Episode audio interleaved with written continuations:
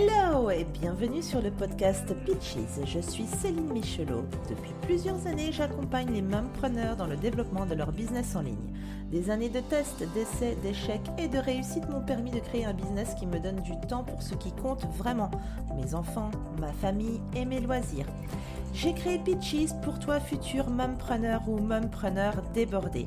À chaque épisode, retrouve dans tes écouteurs des astuces, des conseils et des stratégies qui te permettront de vivre la vie que tu as imaginée en te lançant comme indépendante. Si tu es une mumpreneur motivée à construire un business qui sert ta vie, je vais te donner les clés pour trouver plus de temps et mieux gagner ta vie en ligne.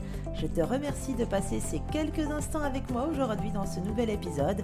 C'est parti!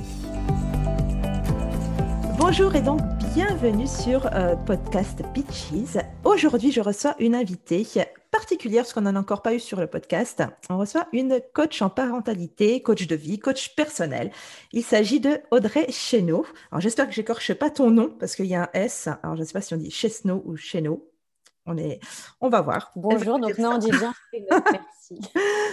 Alors effectivement, euh, eh bien, c'est une coach en parentalité. On va beaucoup parler de ça et de tout ce qu'il y a autour de ça. Son parcours personnel l'a amené à évoluer de la euh, psychomotricité à effectivement accompagner des parents, accompagner les gens dans leur vie. Euh, il s'est passé certaines choses, elle va nous parler de tout ça, qui l'ont poussé à évoluer dans son activité professionnelle. Alors Audrey, bah, je te laisse la parole pour te présenter un petit peu plus amplement, avec un peu plus de précision sur qui tu es et ce que tu fais aujourd'hui. Donc bonjour à tous et merci à toi de me recevoir. Euh, c'est un réel plaisir. Et donc en fait, je suis euh, mampreneur. Et euh, j'ai trois enfants, donc j'ai un grand de 5 ans. Et ma spécificité, c'est que j'ai des jumelles de 6 mois que j'ai eues en plein Covid. Et donc, effectivement, à la base, je suis psychomotricienne, euh, licenciée en psychologie. Je suis devenue maman, j'ai beaucoup changé, j'ai beaucoup évolué. Et euh, aujourd'hui, en plus de mon activité de psychomotricienne, parce que j'ai une expertise que je ne souhaite pas perdre et qui aide beaucoup d'enfants et de parents, je suis aussi donc coach parental, coach de vie. Euh, pour aider les gens en fait à comprendre qu'on peut tous être acteurs de notre vie euh, en faisant des choix. D'accord, d'accord, d'accord. Donc, effectivement, ton credo, c'est aider les gens à prendre les bonnes décisions pour eux, si j'ai bien compris. Mais comment t'en es arrivé là? J'aimerais que tu nous racontes, on va commencer par quelque chose de simple, que tu nous racontes ton parcours et comment tu es passé du coup de ce côté euh, psychomotricienne à coach euh, de parentalité, coach de vie. Euh, explique-nous un petit peu tout ce qui s'est passé et tous ces déclencheurs qui ont fait tout basculer. Donc en fait, déjà, il faut savoir que je suis en Espagne depuis 12 ans. donc presque tout de suite, un an après avoir eu mon diplôme de psychomote, je pars à l'étranger, j'ouvre mon cabinet libéral. Donc en fait, je suis entrepreneur quasiment depuis toujours. C'est intéressant ça. Euh, je monte mon cabinet et j'avais toujours à cœur de comprendre, tu sais, les parents, et à beaucoup de mamans en qui j'avais confiance, je leur disais, mais ça te fait quoi quand on te dit ça? Comment tu le vis? Je comprends pas vos réactions. Pourquoi tu réagis comme ça, etc. Et je suis euh, et donc j'étais enceinte de mon premier en 2015 du coup puisque j'ai accouché euh, début 2016. Et là, je découvre le monde de la discipline positive, etc. et du coup, du développement personnel. Et là, un monde des possibles s'ouvre à moi. Sachant que j'avais quand même deux parents coach. Donc, j'ai toujours été finalement dans le monde du coaching et du sport de haut niveau de par mon histoire, notamment au niveau du ski, j'ai euh, beaucoup euh, été en contact avec l'équipe de France de ski, euh, l'officielle et la, enfin, les deux sont officiels, la normale, on va dire, et la handisport. Donc, j'ai toujours été au contact de l'école du, du, sport, en tous les cas. et donc, je deviens maman. Et là, je dis, quand j'ai accouché, je me souviendrai toute ma vie, je ne sais plus à qui je dis ça, je dis, mon Dieu, je dois des excuses à beaucoup de mamans. Qu'est-ce que j'en ai dit des bêtises? À quel genre de bêtises tu as dit alors? En tant que professionnelle, non mais le truc, euh, non mais il faut pas comparer, euh, non mais ça va passer, t'inquiète pas. Mais tu ne peux pas, c'est viscéral en fait, tu ne contrôles pas. Enfin, plein de petits trucs où tu te dis mais, oh, mais je savais pas ce que c'était. Mais qu'est-ce que j'ai pu dire et comment j'aurais pu euh, mieux accompagner les, parents dans des annonces de diagnostic, etc. Et c'est clair que la professionnelle que j'étais avant d'accoucher du premier et celle d'après, elle avait mmh. rien à voir. Et là, j'ai, j'ai traversé un gros truc. J'ai eu le Covid enceinte. Donc ça, c'était l'année dernière? J'ai cru j'ai cru mourir du Covid, j'avais les filles, il fallait choisir à un moment, il y a eu le doute s'il fallait choisir entre moi et les filles, enfin, ça a été très oh compliqué. La fameuse conversation avec ton mari, bah, s'il faut choisir, tu sais, on s'est mis d'accord. Oh là là, quelle horreur. Ça a toujours été, sauf moi, enfin, ça a toujours été ça notre décision, on l'avait déjà mmh. parlé pour le premier. J'ai cru perdre les filles juste après quand j'ai récupéré du Covid, parce que j'ai eu une menace d'avortement précoce au début de la grossesse. Oh mon Dieu. J'arrive au bout pendant l'accouchement à différents moments, je pense les perdre. Forcément, cette expérience-là a profondément transformé qui je suis. Euh, et donc, je suis bah, encore plus une meilleure euh, professionnelle aujourd'hui, depuis que j'ai eu les jumelles, et je le vois dans mes accompagnements, que ce soit des familles ou même euh, à titre de coach. Et ce qui a fait le pas, c'est qu'en fait, en 2019, donc juste avant tout ça, je me rends compte que le métier de psychomote, il n'est pas compatible avec le fait de voir grandir tes enfants car, finalement, tu suis tes patients quand ils sont en dehors de l'école, donc quand tes enfants sont à la maison. Et pour moi, ce n'était pas possible de continuer là-dessus. Je cherche des solutions, du coup, pour faire quelque chose que j'aime et pouvoir profiter de mes enfants.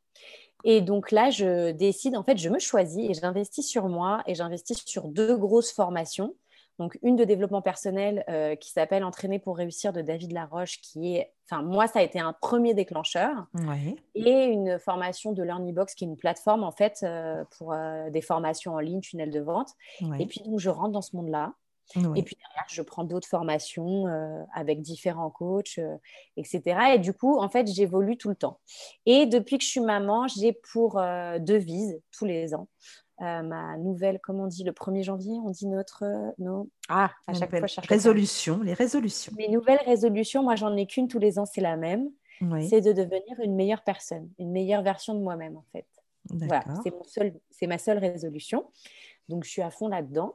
Et euh, j'ai à cœur aussi d'appliquer ce que je propose, ce que je recommande. C'est-à-dire, si je te dis, je sais pas moi, il faut que tu prennes du temps pour toi, mais que je le fais pas moi pour moi, je trouve que c'est pas c'est pas que c'est pas légitime, mais c'est pas très cohérent en tous les cas.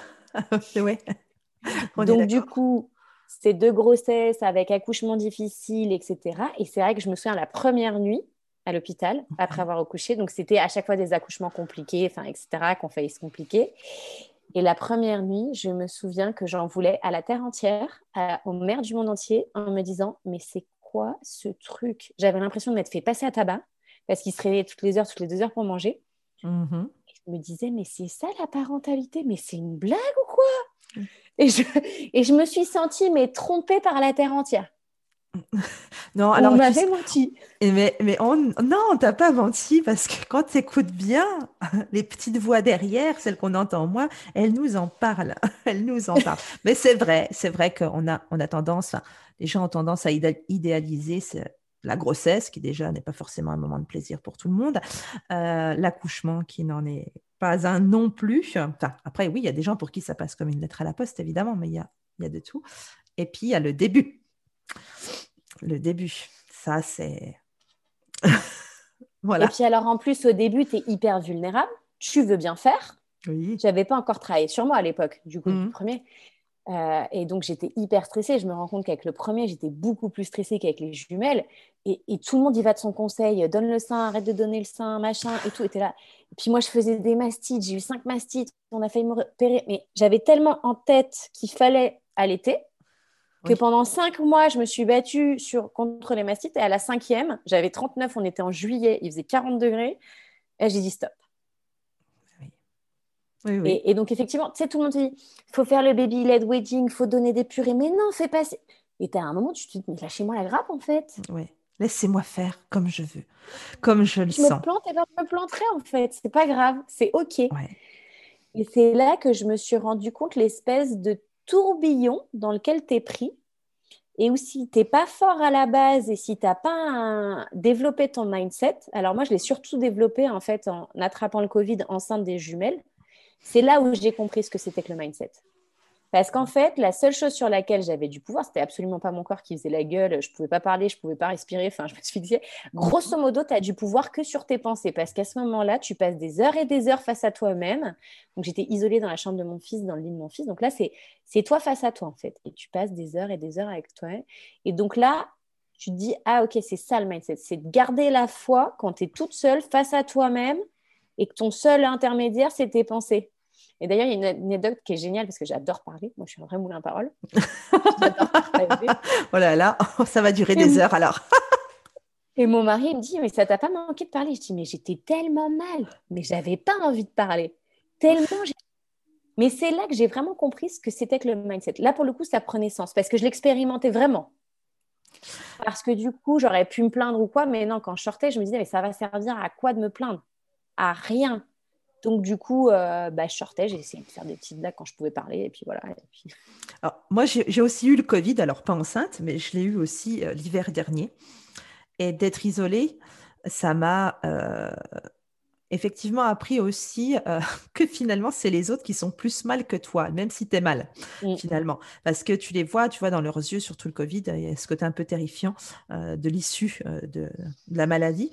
Et finalement, j'ai trouvé que c'était pas la maladie qui était le plus difficile. J'ai trouvé que c'était le fait d'être isolé, de ne pas pouvoir serrer ses enfants dans ses bras et de ne pas pouvoir finalement leur parler. Et donc, comme tu dis, d'être face à toi-même toute la sainte journée. Euh, hormis les phases où tu dors, voilà. Euh, toi, enceinte, peut-être que tu dormais pas tant que ça non plus. je ne sais pas. en fait, euh, c'était au tout début, c'était au premier trimestre. En fait, ce qui était ah dur, c'est qu'il y avait une épée Damoclès sur la grossesse, en fait. Et puis, en plus, moi, je l'ai eu fin mars. Donc, c'était 15 jours après le début. Ah oui, dans la grosse, grosse vague, toi, en fait.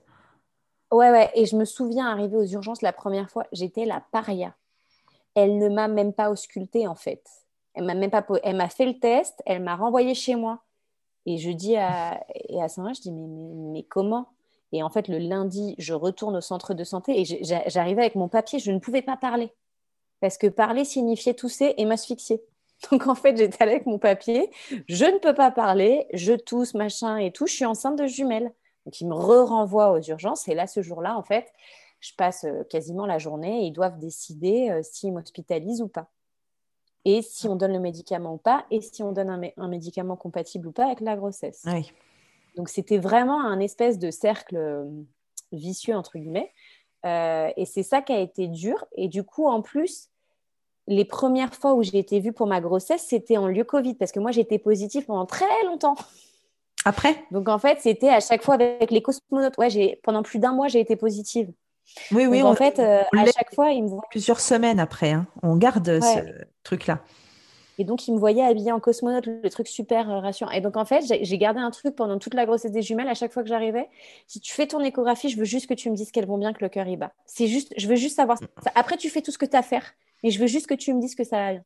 Et en fait, quand j'améliore du Covid, au bout de 15 jours, je vais mieux quand même. Et là, mm. bim, saignement. Donc, moi, je deviens livide. J'écris un WhatsApp à mon mari euh, qui voit pas le WhatsApp. C'était le soir en plus, manque de peau. Il regarde le WhatsApp. Et là, franchement, il a été pro. Moi, à ce moment-là, il n'y a, a, plus personne. Hein. Je suis liquéfiée, il n'y a plus rien, il n'y a plus rien qui se mhm. passe. Et là, il dit à mon fils Écoute, maman, elle va aller, voir elle va aller chez le médecin pour s'assurer que les bébés vont bien. Trop top, tu vois. Et donc, moi, je pars avec ma voiture. Et ça, c'est un moment qui m'a marqué. Je me souviens que je suis dans ma voiture en direction des urgences. Donc, forcément, il n'y a personne. Hein, c'est confinement. Il n'y a personne sur la route. Ouais. Et je me souviens, euh, un peu avant l'hôpital, je me dis, en fait, plus rien n'a d'importance. La seule chose que je veux savoir, c'est que les bébés vont bien, parce qu'à ce moment-là, je ne savais pas que c'était des filles. La chose la plus importante au monde, c'est la santé. Et c'est un truc qui m'a vraiment marqué, quoi. Et, du coup, j'ai eu de la chance, je suis tombée sur un gynécologue super sympa qui venait de passer une semaine en Covid, donc lui, il n'en avait rien à foutre d'être avec moi, il était content, ça ne l'a pas traumatisé. Et ce qui a été génial, c'est qu'au moment où il y en a une qui a bougé, il l'a vraiment vécu avec moi. Il me dit, regarde, elle bouge Et tu sais, tu sentais qu'il partageait ma joie, parce qu'il arrive, il rentre, il me dit, comment tu vas? Je lui dis, bah, j'irai bien si tu me dis que ça va, tu vois. comment te dire? Je ne suis, pas là, si, si sinon je ne serais pas là si j'allais bien. François. Et alors, ce qui était marrant, c'est qu'au fond de moi, je savais que ça allait bien. Mais la partie rationnelle était incapable de se calmer sans les voir, sans savoir que ça allait quoi. Bah oui, puis bon, après les saignements, c'est aussi des signes ah bah. extérieurs qui nécessitent d'avoir son attention dessus. Donc, euh, euh, non, non, de toute façon, tout est après mis au doute. Et effectivement, j'imagine une, suivre une grossesse dans les conditions sanitaires actuelles. Bon, c'est sympa. Alors après, ça s'est détendu un peu. Après, une fois que tu étais plus positif, etc., ça allait, les gens étaient plutôt compréhensifs. Ce qui est compliqué, c'est que ce qui a été dur pour moi, c'est que comme je n'ai pas été hospitalisée, je ne suis pas considérée comme un cas grave. Sauf mm. que le traumatisme, pour moi, il est là. Hmm. Et ça, c'est pas entendu ou pas vu. Donc, à la fin de la grossesse, quand on se rapprochait de l'accouchement, euh, ça devenait très compliqué pour moi.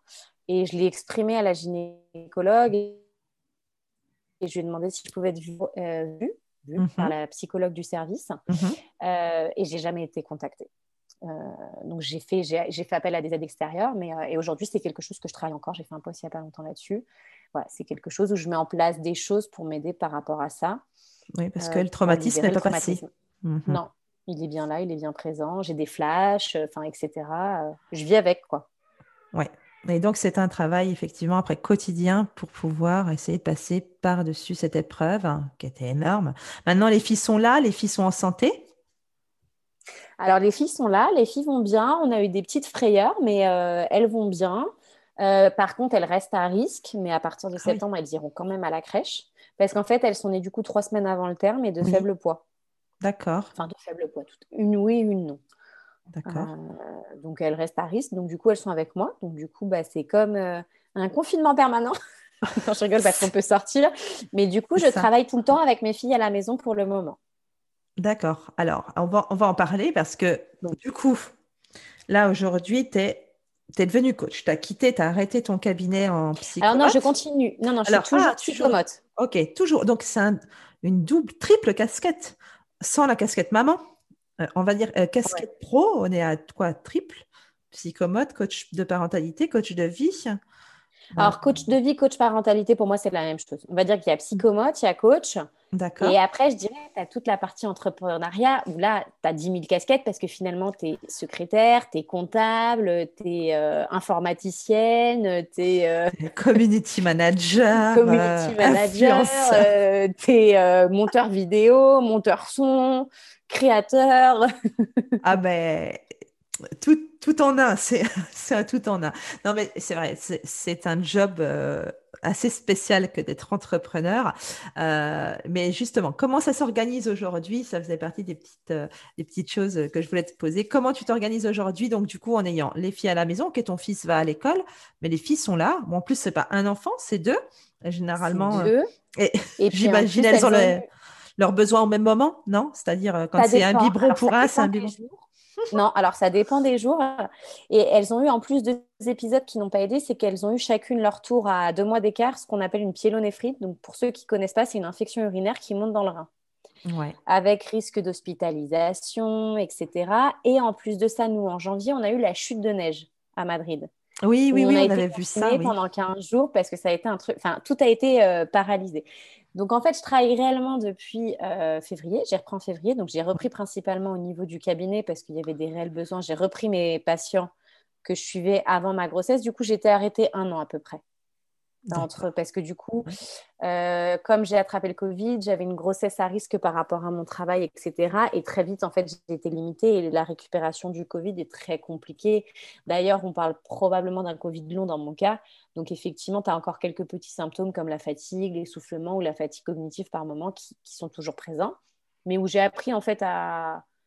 Enfin, tu mets en place des stratégies finalement avec le temps. Mmh pour contrecarrer ça. Donc mm. aujourd'hui, l'organisation, bah, je travaille quand elles dorment ou avec les filles à côté parce que par exemple, quand elles viennent de manger, je ne peux pas les allonger pour jouer. Donc en fait, elles sont dans leur chaise haute à côté de moi et puis moi, je bosse sur l'ordinateur. En fait, je fais des choix. C'est comme ça qu'en fait, de coach parental, je suis passée à coach de vie, on va dire. D'accord. Euh, compris l'importance euh, de, un, de connaître ses valeurs hautes pour les priorités mm-hmm. et de deux, de faire des choix conscients. Donc en fait, bah, je choisis de travailler plutôt que d'être avec mes filles. Ça dépend des moments où je ne vais pas m'occuper de la maison. En fait, je vais faire des choix. Euh, par contre, il y a des fois, bah, effectivement, un jour, je me suis retrouvée euh, sans pantalon, parce que je n'ai pas 10 000 pantalons, parce qu'en fait, euh, bah, de la grossesse, j'ai ce qu'on appelle une diastasis. Donc, c'est une ouverture des, muscles abdominaux. donc, j'ai une rééducation très importante. J'ai une séance par jour, ou d'esthétique ou de kiné en dehors du rôle de maman, de femme, d'entrepreneur. C'est un petit truc en plus de tout le reste. Euh, et donc, du coup, bah, en fait, je fais des choix par moment. Donc, euh, là, j'ai une solution pour faire euh, le podcast sans que mes filles soient à la maison. Mm-hmm. Il y a des fois, c'est pas possible. Il y a des fois, je remets. Ou il y a des fois. Alors, justement, demander de l'aide doit faire partie, j'imagine. Alors, bah, c'est tout le dilemme, c'est qu'elles sont à donc, logiquement, ce n'est pas possible en fait. logiquement, c'est que l'entourage proche. Comme elles sont à risque, en fait, je peux pas prendre quelqu'un, par exemple. Enfin, donc là, c'est quelqu'un qui m'aide logiquement qu'en extérieur. Aujourd'hui, c'est exceptionnel qu'elle soit venue à la maison. Mais parce qu'en fait, je sais qu'elle a fait un PCR il y a pas longtemps, donc je suis tranquille.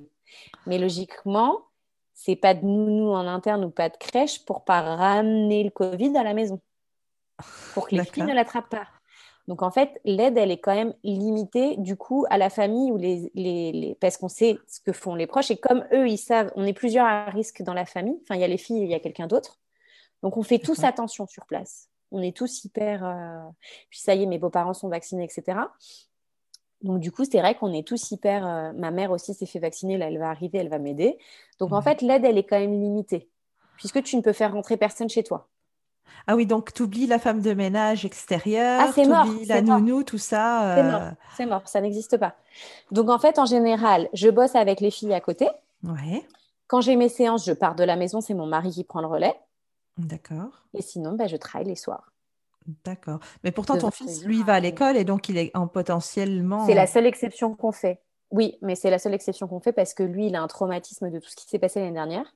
Hmm. Donc en fait, les seules exceptions qu'on fait, c'est pour lui ça nous arrive d'aller au parc d'attractions de Madrid. Je sais, il ne faut pas le dire trop fort, les Français sont confinés, mais bon, nous, les parcs d'attractions sont ouverts, etc. mais par contre, on ne fait pas de restaurant fermé, on fait pas, tu vois, on fait que des trucs en plein air en général. On ne fait pas de restaurant tout court, on n'en a pas. Il ne faut pas le dire trop fort. C'est pas grave, quand on sortira le podcast, euh, normalement tout aura réouvert. C'est ça, je ne me ferai pas trop lyncher. mais euh, non, mais par contre, je trouve ça assez terrible de ne pas pouvoir euh, donc du coup solliciter de l'aide externe.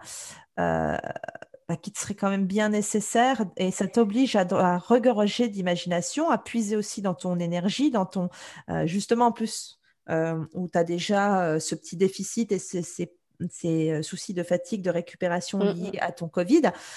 tout ça, c'est quand même des cumuls. il faut que ça cesse, quoi. Il, il, est bientôt temps que ça cesse parce que même si tu prends le pli, j'ai envie de dire, tu prends un coup, quoi, quelque part.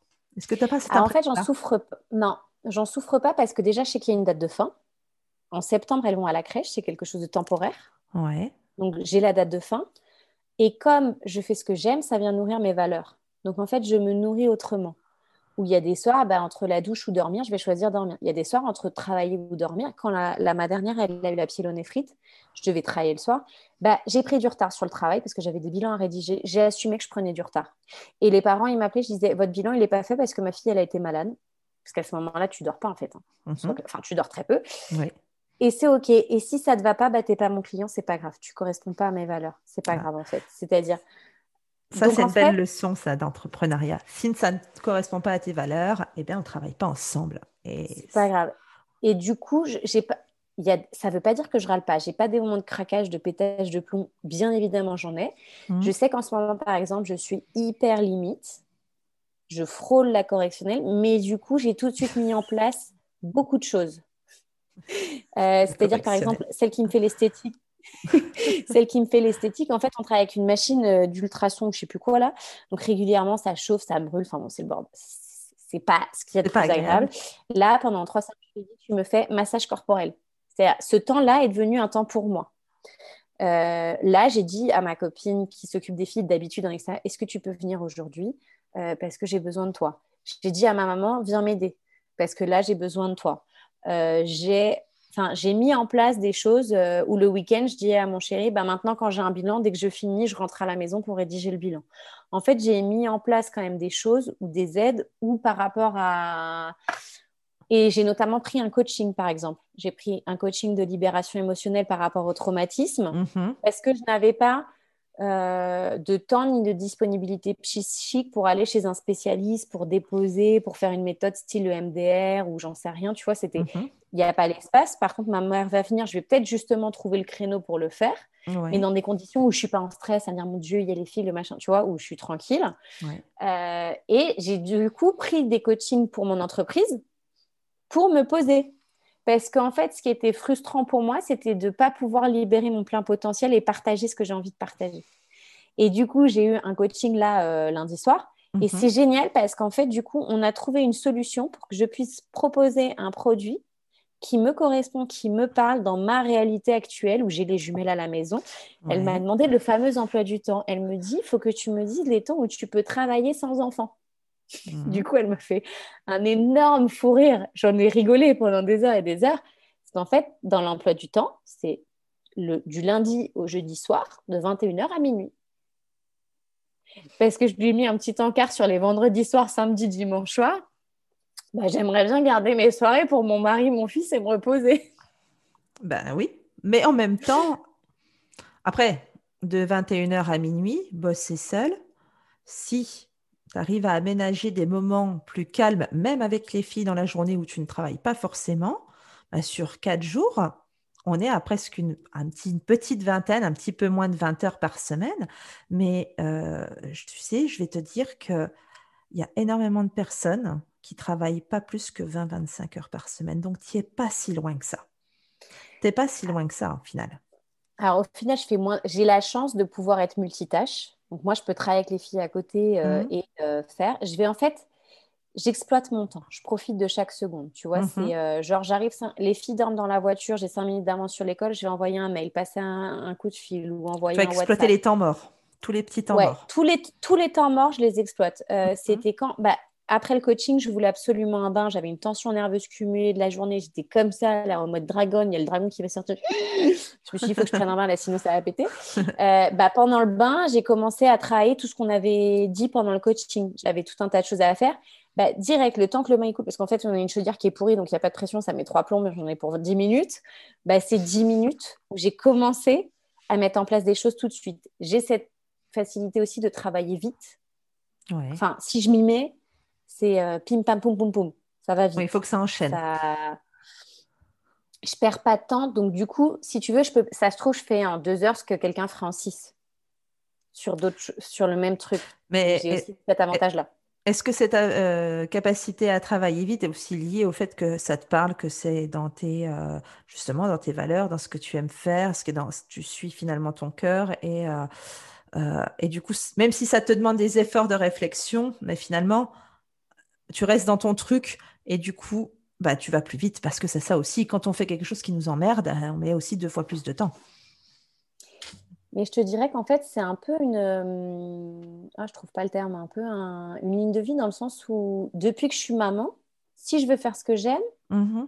c'est pas que j'ai pas le choix. Je choisis de faire comme ça parce que c'est le moyen pour moi de trouver l'équilibre ou tendre à l'équilibre que je souhaite entre vie pro, vie perso. Donc en fait, même quand c'est les factures qui, entre toi et moi, m'embêtent profondément par exemple, j'ai travaillé pour voir, euh, c'est euh, avec David Daroche qu'on a, enfin, qui, aborde ça, bah, en quoi je peux le relier à mes valeurs hautes pour y trouver un intérêt, pour avoir plus d'énergie quand je le fais. Mhm. C'est l'énergie que je vais avoir quand je vais préparer du contenu ou ce qu'on a travaillé avec la coach ou quand je vais faire mes factures ou quand je vais rédiger mes bilans, ça va être la même. Je vais aller à la même vitesse. Par contre, si je suis dans mes factures, que je rédige mes bilans et qu'il y en a une qui me fait un gousi-gousi, là, je vais aller voir le gousi-gousi. Si je suis dans ma création de contenu, le gousi-gousi, euh, bon, il, attendra deux minutes. Donc, tu choisis quand le gousi-gousi vient vraiment interrompre ou pas l'activité. Mais euh, non, mais c'est assez intéressant euh, parce que tu me donnes quand même l'impression d'être une personne qui déborde d'énergie ou qui se la crée, en tout cas, qui cherche à toujours l'avoir et est-ce que tu as réussi à identifier du coup quand même dans ta journée aussi chargée, aussi multiple et euh, riche qu'elle mmh. puisse être, quelles sont les périodes d'activité où finalement tu es le plus focus euh, Et qu'est-ce qu'est-ce qui te booste encore plus finalement? Quel genre d'activité, quel genre de tâches te, fait, te font rentrer dans ton flow? Là, euh C'est complètement anarchique parce que je peux être coupée à tout moment.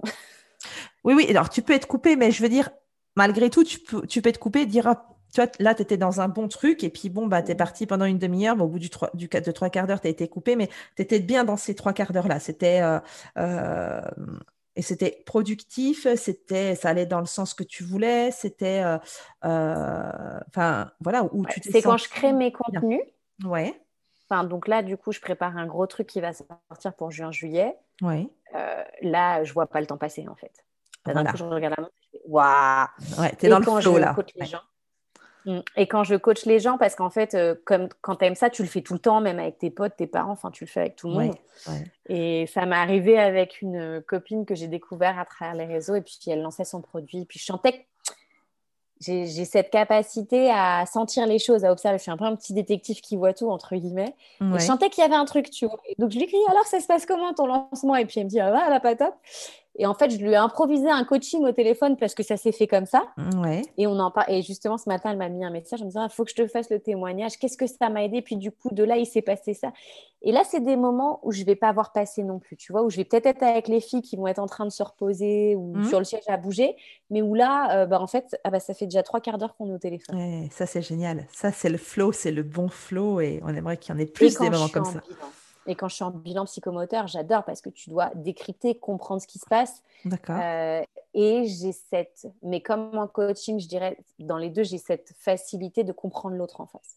Assez facilement, assez rapidement, j'arrive à, à comprendre ce qui se passe, surtout si c'est un enfant. L'adulte aussi, peut-être, ça dépend des profils, mais en tous les cas, les enfants, très rapidement, j'arrive à comprendre ce qu'il y a dans leur tête. Quoi.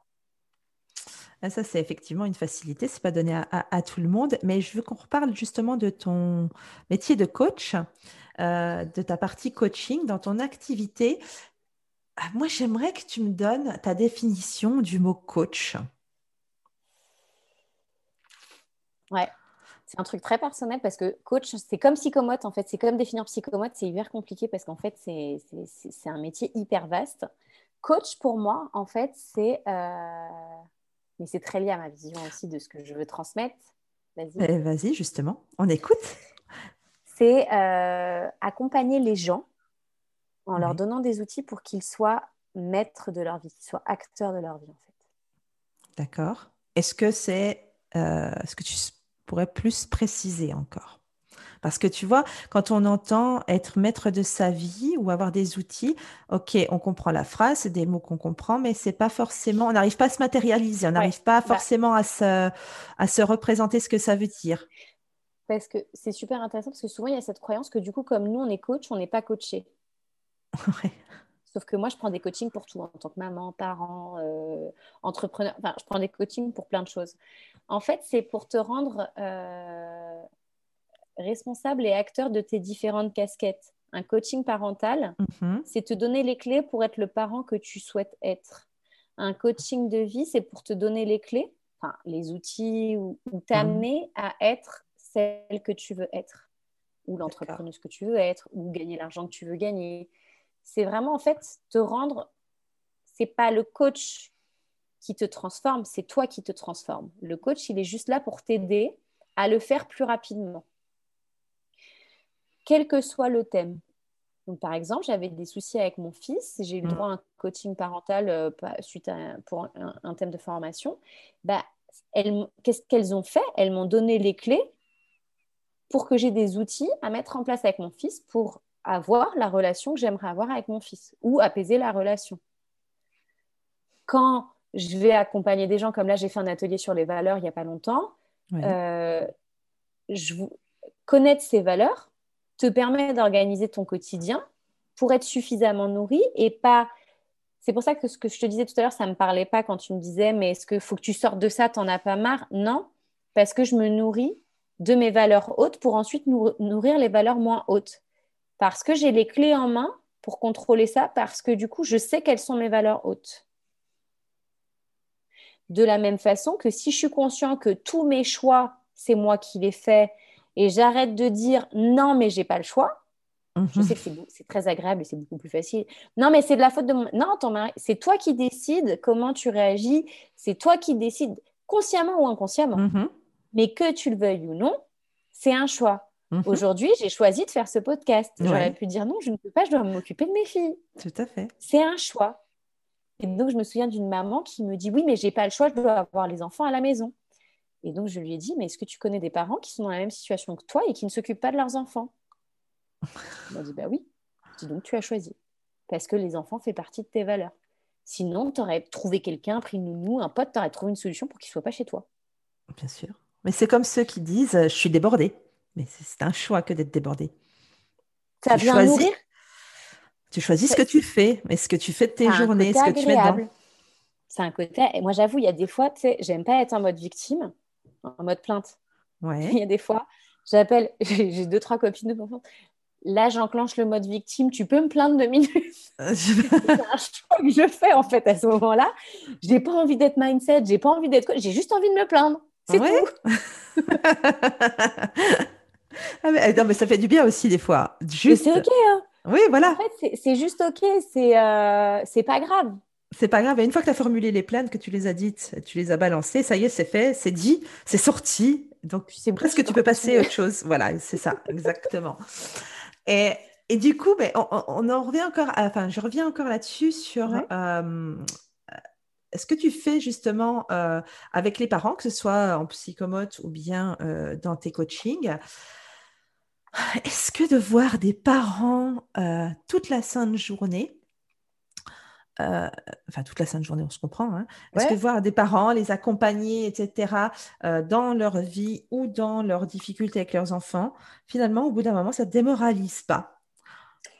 Ou alors, à l'inverse, ça t'énergise à mort? Pour ta propre vie, parce que comme t'es propre, tes parents toi-même, machin, il y a un moment donné, tu as envie de dire, pouh là là, tous leurs soucis, là, tu vois, je préférais justement être coach business parce que ça me sort du côté euh, ah, parents et tout, ça.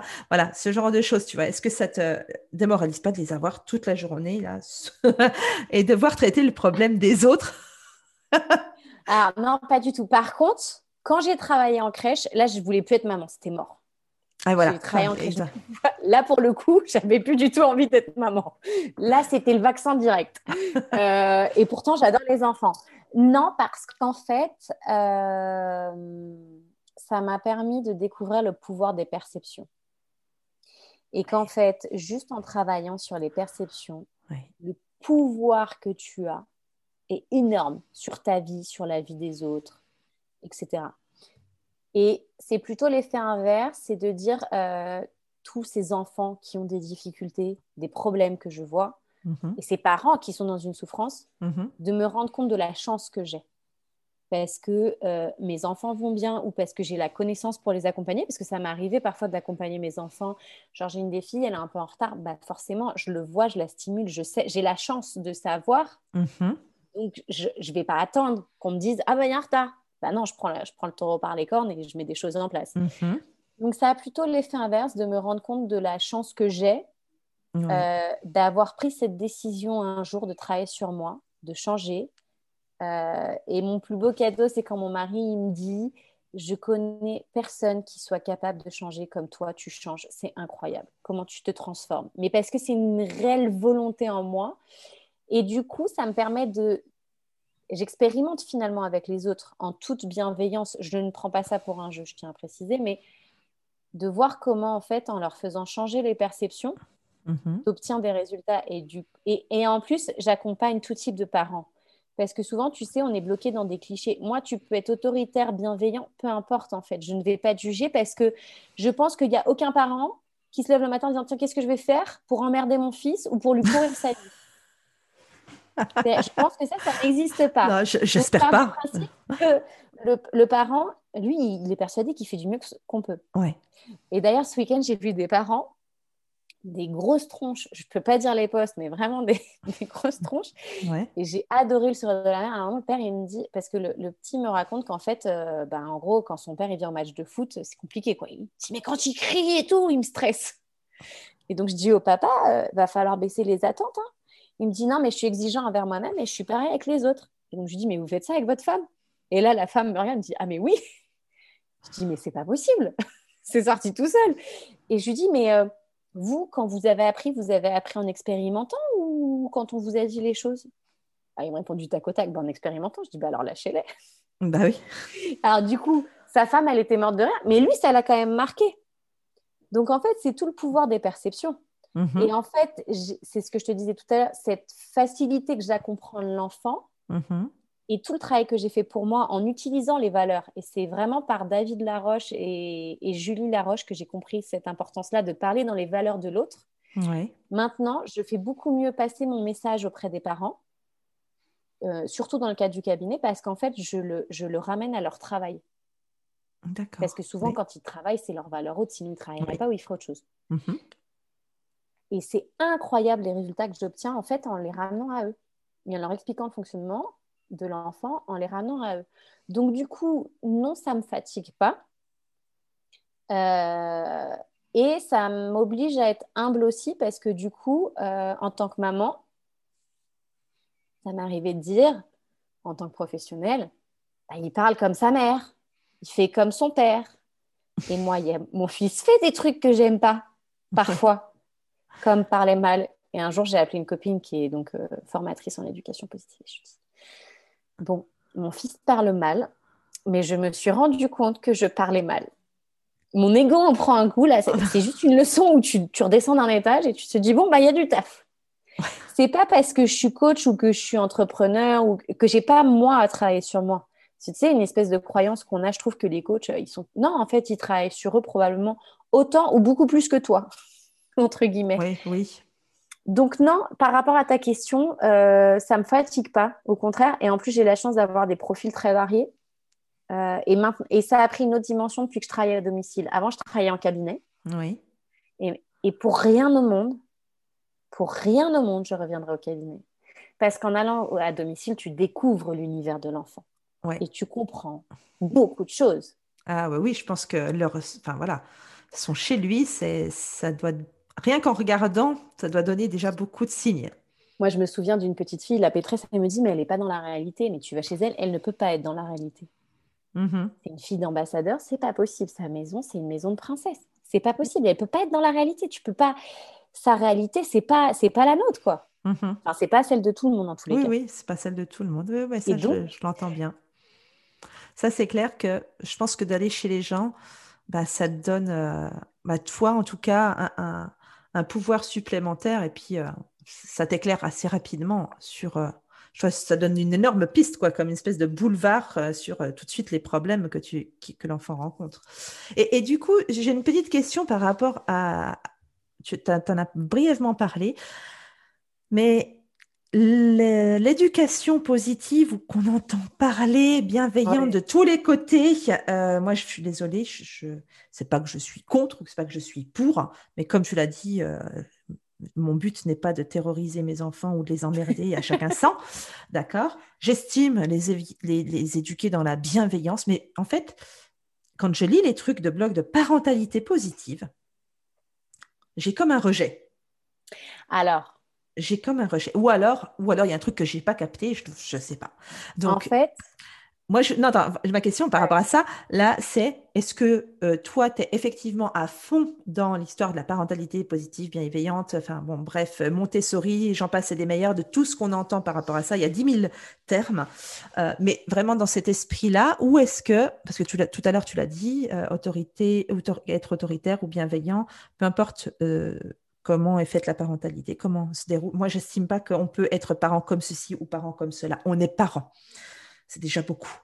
Si en plus il faut mettre un adjectif derrière, ça devient bien trop compliqué euh, pour moi. J'estime qu'on est parent et qu'on a besoin des fois d'aide sur, des... sur certaines choses. Des fois, on n'a pas besoin d'aide. Euh, mais aujourd'hui, dans l'audience euh, de Pitches, y a, ce sont que des mompreneurs quasiment. Mm-hmm. Et donc, elles ont, euh, pour beaucoup, elles, sont là à se dire, oui, mais je suis entrepreneur, euh, il faut absolument que j'éduque mes, enfants de manière positive parce qu'en gros, c'est la norme, c'est la tendance, le... mais non. Enfin, moi, non, dans ma tête, non. Mais donc, du coup, voilà, je te pose la question, toi qui travailles finalement dans ce milieu, qui est coach de parentalité, euh, qui travaille avec des enfants dans le cadre de ton métier de psychomote, où est-ce que tu situes tout ça, cette histoire de parentalité bienveillante? Alors en fait, il y a une volonté, et c'est très français de mettre des cases. Et moi, ça commence à me sortir par les trous de nez. Et puis tous les jours, il y a un nouveau terme. Euh, donc j'ai dit, ah bah moi, je suis à fond sur le choix, donc je vais créer la choisirologie. D'ailleurs, je l'envisage peut-être, je ne sais pas, je vais peut-être appeler mon livre comme ça, si j'en fais un jour. Mais il y a cette volonté-là. Et en plus, il y a des amalgames qui sont faits. Donc du coup, on dit que l'éducation bienveillante, c'est le laxisme, alors que pas du tout, ça n'a rien à voir. Et l'éducation euh, autoritaire, c'est euh, les VO, donc les violences éducatives ordinaires, où on tape son gosse tous les jours. C'est pas ça non plus. Il faut arrêter les amalgames. Donc je suis pas d'accord. Moi, ce que je prône, c'est une éducation respectueuse. c'est à nouveau un autre terme. Un autre terme. ouais, mais en fait, j'ai envie de mettre ça dans le sens où c'est respectueux de toi et de ton enfant. Mm-hmm. Il est vrai que moi, ce que je vois et ce que je mets en pratique et ce que je propose en général, en fait, le problème, tous les extrêmes sont mauvais. C'est-à-dire, je recommande pas Montessori pour tous les enfants. Il y a des enfants qui n'ont pas un profil qui correspond à Montessori, par exemple. Mhm. Par contre, c'est un super moyen d'aider le développement de l'autonomie au quotidien, chez toi, etc. Moi, j'ai mhm. utilisé le Montessori, mais mon fils, il va pas dans un Montessori. Tu vois, enfin, c'est. Oui. J'en ai, pris du truc. Euh, donc, en fait, dans la parentalité bienveillante, ce que j'aime bien, positif, parce que du coup, maintenant, tu as 10 000 termes différents, en fait. Mmh, enfin, à la base, tu as un créateur, machin et tout.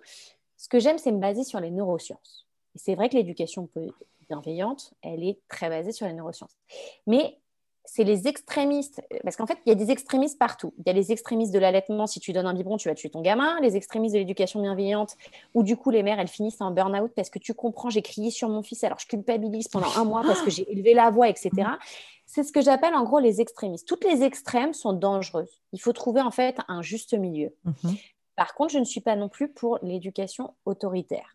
Je suis même contre. Alors là, je, vais me j'assume ce que je vais dire et je risque de me faire dans le sens où euh, mon mari me disait, parce que du coup, là, en ce moment, il y a plein d'histoires qui sortent du chapeau, d'inceste, de viol, etc. Et c'est David Lefrançois, je ne sais pas si tu le connais, c'est un, docteur chose, en sciences, euh, un coach. Enfin, moi, je l'adore. Et il raconte, je crois que c'est dans un sommet de la réussite de Céline Martinez. Et cet exemple m'a marqué à vie, d'où l'importance de se poser des questions sur l'éducation et l'obéissance. En fait, il y a un réel problème sur l'obéissance et la coopération. Qu'est-ce qu'on veut? On préfère qu'il coopère ou qu'il obéisse Parce que nous, en tant qu'adultes, qu'est-ce qu'on veut? On préfère coopérer ou obéir? En général, on préfère coopérer. Et donc, mhm. David Lefrançois, il raconte une anecdote. Alors, j'utilise ces termes à lui, J'essaie de faire attention à mon vocabulaire depuis tout à l'heure, mais en gros, il parle avec son meilleur pote et son meilleur pote lui dit J'en ai marre, ma fille m'écoute pas, elle m'énerve. Et donc, il dit Tu veux vraiment savoir ce que je pense? David mhm. Lefrançois dit à son meilleur pote, et donc euh, son meilleur pote lui dit oui, et il lui répond bah, T'es qu'un con. Je crois que c'est un truc comme ça, je suis pas sûre. Alors l'autre, il ne comprend pas. Il lui dit bah, En fait, tu lui apprends à dire oui à un homme. Donc, le jour où elle devra vraiment dire non, bah, elle ne sera pas, puisque le modèle qu'elle a eu, c'est de dire oui. Donc, je ne dis pas que c'est ça l'explication, mais toutes ces histoires d'inceste, finalement, qu'est-ce qu'on apprend aux enfants par la discipline autoritaire? C'est de dire oui aux adultes. Quand est-ce que l'enfant, il peut avoir le discernement de savoir quand dire non? C'est compliqué, puisque c'est le modèle qu'il a. Je ne dis pas que c'est bien ou c'est mal. Je ne juge pas, je veux juste ouvrir une réflexion, en fait. Mais c'est pareil, l'éducation positive dans l'autre sens. Je vais te prendre un autre exemple hein différent quand tu laisses tout faire, du coup, c'est plus de l'éducation bienveillante. Pour moi, c'est du laxisme. Oui. D'accord? Mmh. Quand tu laisses tout faire, tu apprends à ton enfant que tout est permis. Et après, tu dis Ah, bah, je comprends pas, il a tapé ça. ça. Bah, oui, tout est permis. Où est-ce que tu lui mets la limite? Oui, parce que là, on, est, on rentre dans le fameux truc où il faut mettre un cadre, mettre des limites, etc.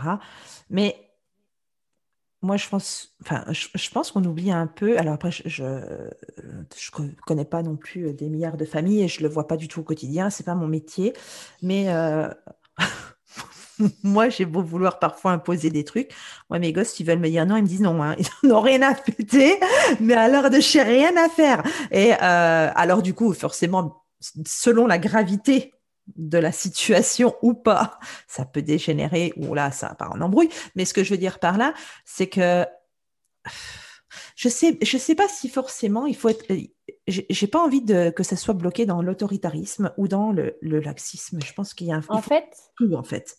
C'est surtout ça. Le problème, c'est qu'on est dans des générations qui évoluent. D'accord? Moi, je pense qu'on est dans une. Ce que j'observe, moi, c'est tout le monde dit, mais je comprends pas, il y a plein de hauts potentiels. Bah, moi, ça me paraît logique, c'est une évolution de l'espèce. Sauf mmh. que nos tests, ils datent d'il y a 50 ans. Forcément, à un moment, l'espèce, elle évolue. Mmh. Et comme l'espèce, elle évolue, bah oui, il y a plus de hauts potentiels. Obligatoirement. Et il y a plus d'hypersensibles, il y a plus. En fait, on met des étiquettes pour tout. C'est un peu ce qui me pose problème. et on en fait un problème. Et non, ça t'explique un fonctionnement. Être hypersensible t'explique comment tu fonctionnes. Être au potentiel t'explique comment tu fonctionnes. Être, euh, etc. Donc, en fait, le souci, c'est ce que moi je vois et beaucoup de familles dites autoritaires, ce que je vois, c'est que ça mmh. ne marche pas. Dans les faits, ça ne marche pas. C'est exactement ce que tu dis. C'est que les gamins, ils en ont rien à péter. Pourquoi? Parce qu'ils ont besoin d'être considérés et pris en compte. Mmh ça ne veut pas dire que dans le passé, oui, on s'est pris des, tartes ou des machins. Alors, moi, personnellement, non. Mais souvent, tu sais, on te ressort le mmh. discours. Oui, mais à notre époque, c'était comme ça. Oui, oui. oui, super mort, mais ça ne veut pas dire que ma confiance en moi, elle était bien. Il y a d'autres problèmes aujourd'hui de société, comme mmh le harcèlement, le bullying à l'école, etc. Et je préfère préparer mon gamin à faire ses propres choix, à se défendre vis-à-vis du bullying, à me parler, à me raconter des mmh. choses, qu'avoir un enfant qui ne me dit pas. Et du coup, pour moi, une de mes plus belles victoires de mère, c'est quand mon fils, a 4 ans, il a dit non à une copine parce qu'il ne voulait pas faire le jeu qu'elle voulait faire, parce qu'il ne trouvait pas ça correct. Mmh. Voilà. Bah, Pour moi, ça, c'est ce qui est vraiment important. Mais c'est valable que si je me respecte. En fait, ce qui est clair avec les neurosciences aujourd'hui, de toutes les façons, c'est que la maturité émotionnelle, elle commence à se mettre en place à partir de 5 ans, on va dire. Le mhm. processus commence à se mettre en place. On sait qu'elle est atteinte vers 21, voire on est en train de parler de 25 ans. Oui. Déjà, c'est clair. Les Français qui n'aimaient pas les émotions, ils vont devoir apprendre à vivre avec parce que c'est quelque chose de bien, mais c'était quelque chose qui était tabou. Mhm.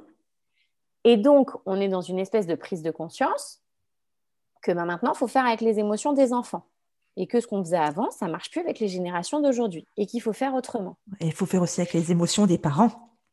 Et ils apprennent par miroir. Donc, ils vont faire comme toi. Et donc, en fait, mon fils, quand il me fâche, quand il se fâche, en fait, je le vois, hein, ça m'énerve, mais c'est un mini-moi. Il se fâche comme moi, je me fâche. Ils apprennent par miroir. Donc, si tu fais quelque chose, il va faire pareil. Donc, si quelque chose te gêne chez ton enfant, bah, va regarder chez toi. Alors, c'est un peu réducteur, mais va regarder chez toi. il y a probablement ou toi, ou, ton, ou, le papa, ou le partenaire, la partenaire le fait. Oui, oui, ça c'est certain. D'ailleurs, c'est pas pour rien qu'on dit euh, Ah, bah il te ressemble, ah, bah c'est toi qui tiens. C'est la, bonne expression. Ah. Donc en fait, moi je pense que plutôt que de. Parce que moi aussi, j'en suis arrivée à une espèce d'overdose de l'allaitement, de l'accouchement naturel, j'en peux plus. Là, tu vois, comme j'ai pas pu avoir d'allaitement, pas pu avoir d'accouchement naturel, j'ai un espèce de, de, vomi, de rejet de ça. Je peux plus voir un seul euh, atelier, un seul live sur ce thème-là.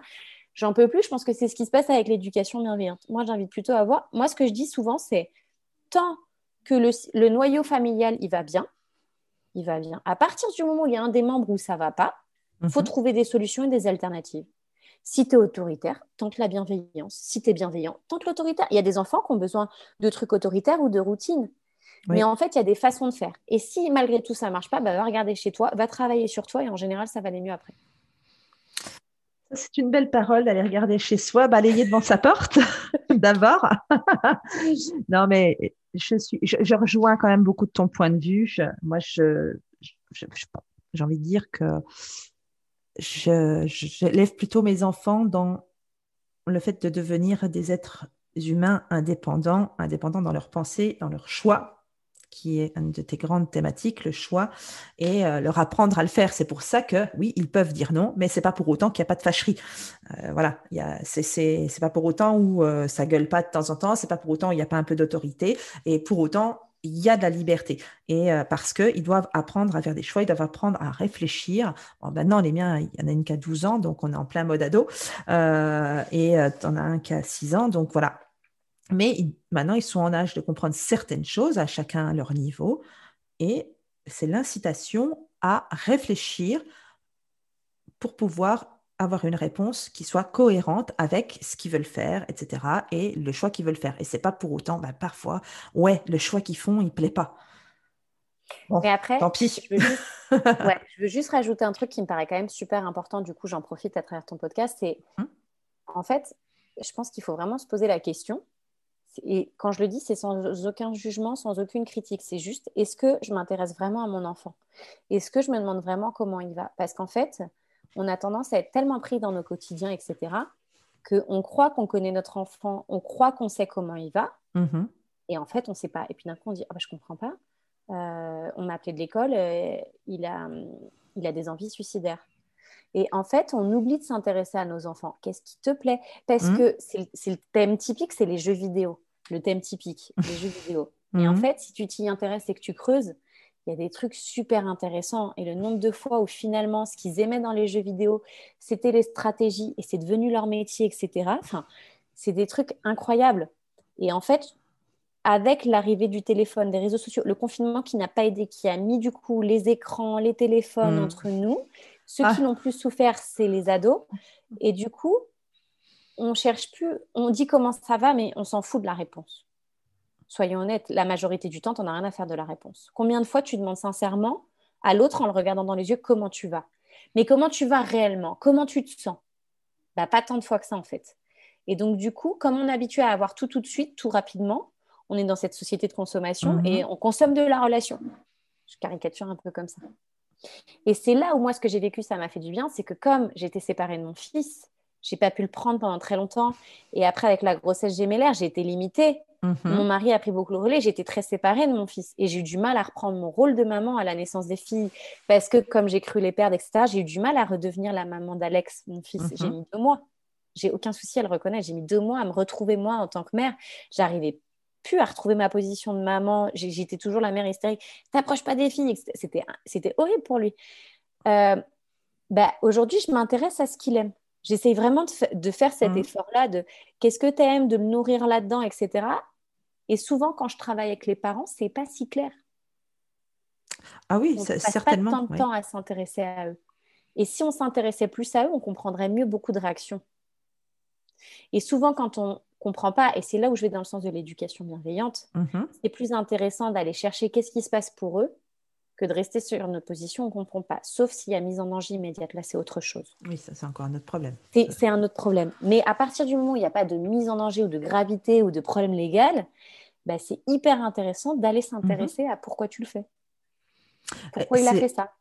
Mais il faut prendre ça- le temps. Il faut prendre le temps et puis ça les aide à, dialoguer parce que toi tu disais que ta plus grande fierté c'est quand ton fils il arrive à dire non à un petit copain. Moi ce que j'apprécie vraiment chez mes enfants et c'est ce qu'on développe avec euh, leur père, c'est le fait qu'ils viennent nous parler ouvertement de ce qui va, c'est sûr, mais aussi de ce qui va pas.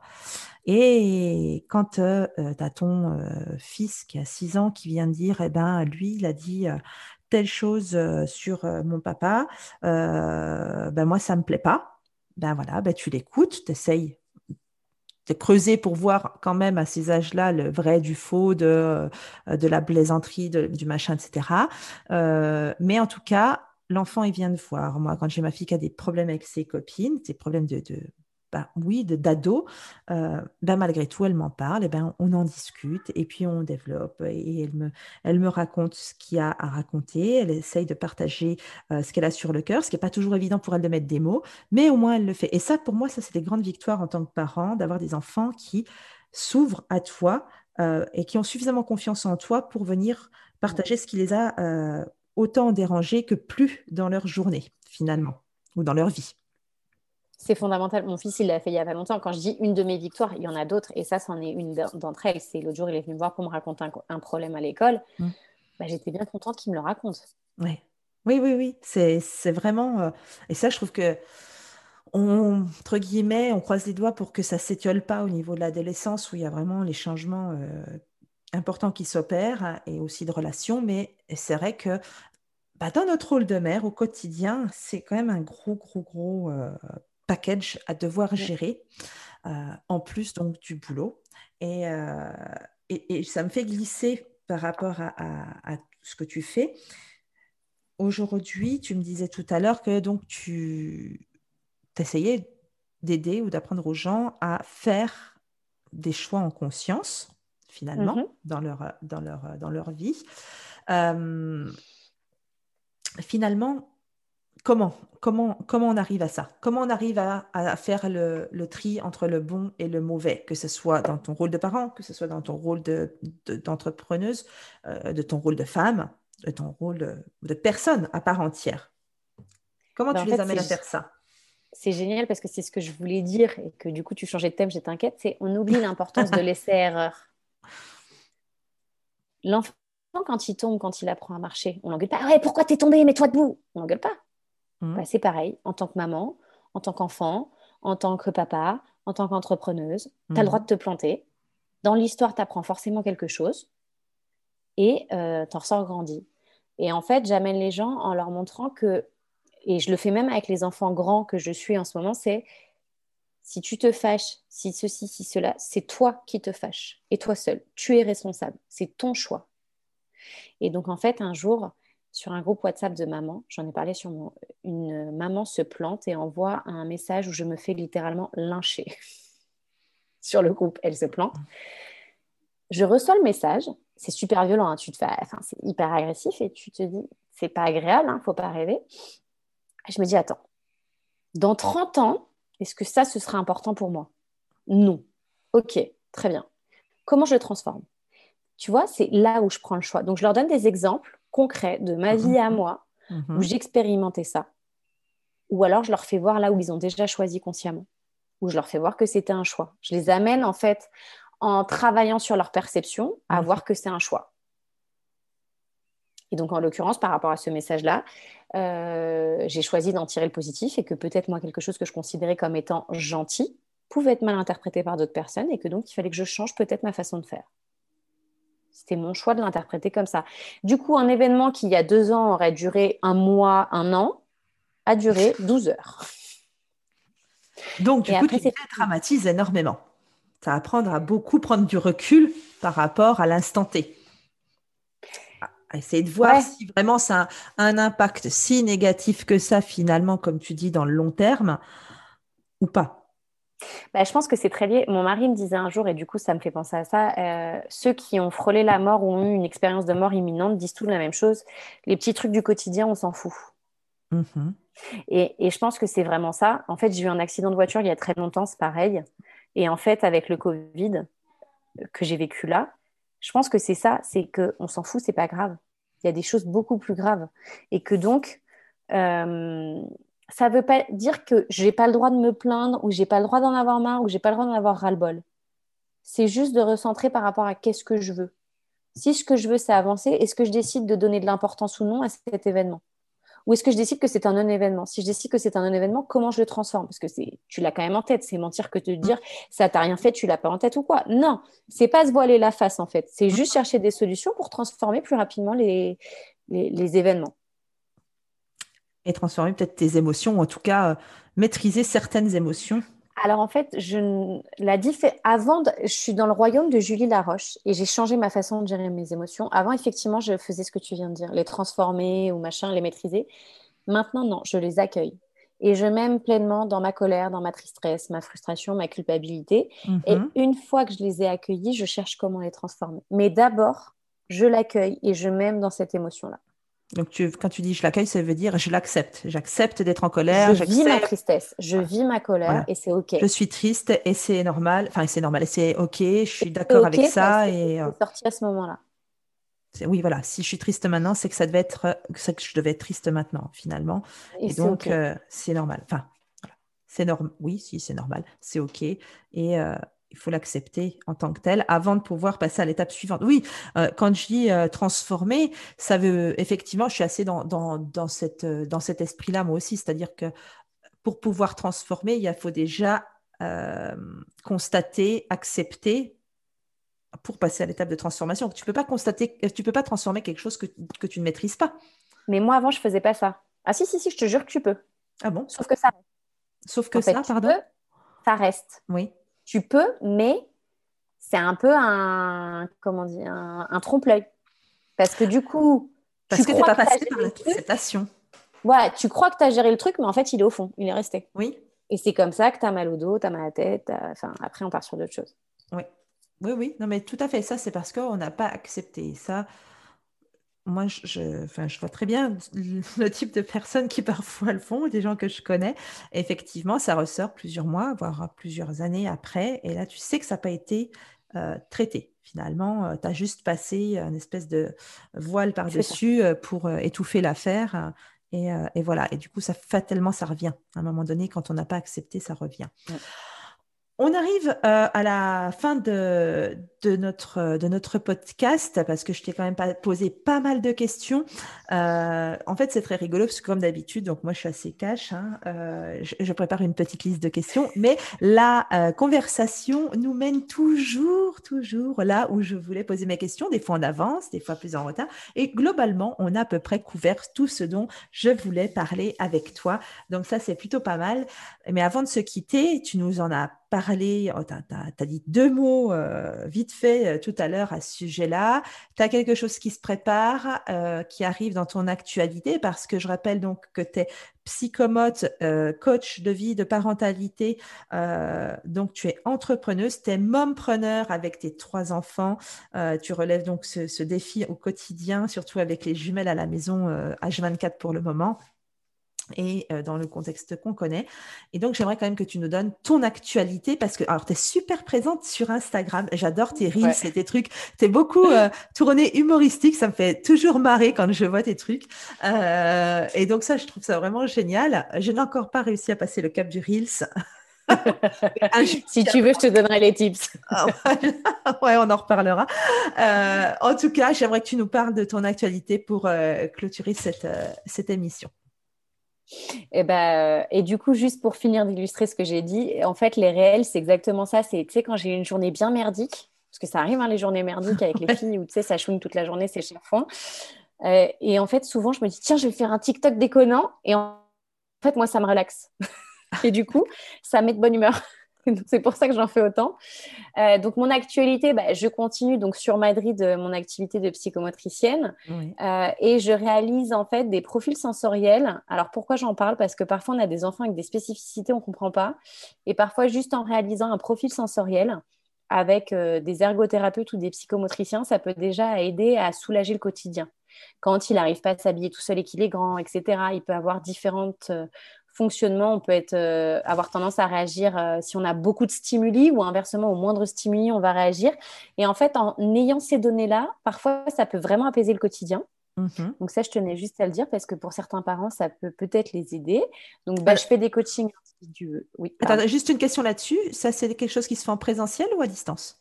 Les deux. Ça peut se faire euh, en présentiel ou à distance. En fait, à la base, c'est un outil qui a été conçu pour les enfants autistes qui ont des spécificités, mais mhm. finalement, tu retrouves ça très souvent chez les enfants troubles de l'attention, au potentiel, ou alors des enfants qui ont des particularités sensorielles parce que c'est comme ça. Parfois, il n'y en a pas, parfois, il y en a, c'est vraiment aléatoire. Ok, d'accord, d'accord. En tous les cas, moi, je me souviens l'exemple le plus marquant. J'avais un enfant, donc il y avait des difficultés de comportement à la maison et il, arrivait, il avait 8 ans, il n'arrivait pas à s'habiller tout seul, à choisir ses vêtements. Et en fait, c'est parce qu'il saturait très rapidement au niveau visuel. Du moment où on a mis ses t-shirts sur cintre au lieu que dans le tiroir rangé par couleur, il a pu s'habiller tout seul. D'accord, ok. Parce qu'on a soulagé en fait la saturation sensorielle. D'accord. Tout simplement. Ah oui, comme quoi. Donc voilà. Je te laisse euh, continuer. je propose des coachings individuels et donc je vais annoncer incessamment sous peu où c'est déjà lancé, comme euh, je ne sais pas la date exacte de parution du podcast, un coaching de groupe, justement, du coup c'est un spoil par rapport aux valeurs euh, et par rapport au fait de souvent la charge mentale, moi, c'est quelque chose que j'entends mais que je ne connais pas. Et je disais, et j'ai longtemps réfléchi pourquoi moi la charge mentale, c'est pas un truc qui me parle pas? Je ne connais pas la charge mentale. Alors, j'ai un mari qui fait tout autant que moi, naturellement. Ça, c'est mhm. la première raison. Mais c'est parce qu'en fait, je, je vis alignée avec mes valeurs. Donc, en fait, connaître ses valeurs, être aligné avec et travailler dessus te permet de sortir la tête de l'eau, de te nourrir et du coup de pouvoir limite faire plus de choses. Je ne dis pas qu'il faut en faire plus et que c'est bien, mais dans des situations où, on va dire, tu n'as pas le choix, j'aime pas ça, la situation que tu vis fait que d'un coup, tu es dans une situation où tu dois faire beaucoup de choses, bah, c'est mhm. super aidant de connaître ça. D'accord, ok.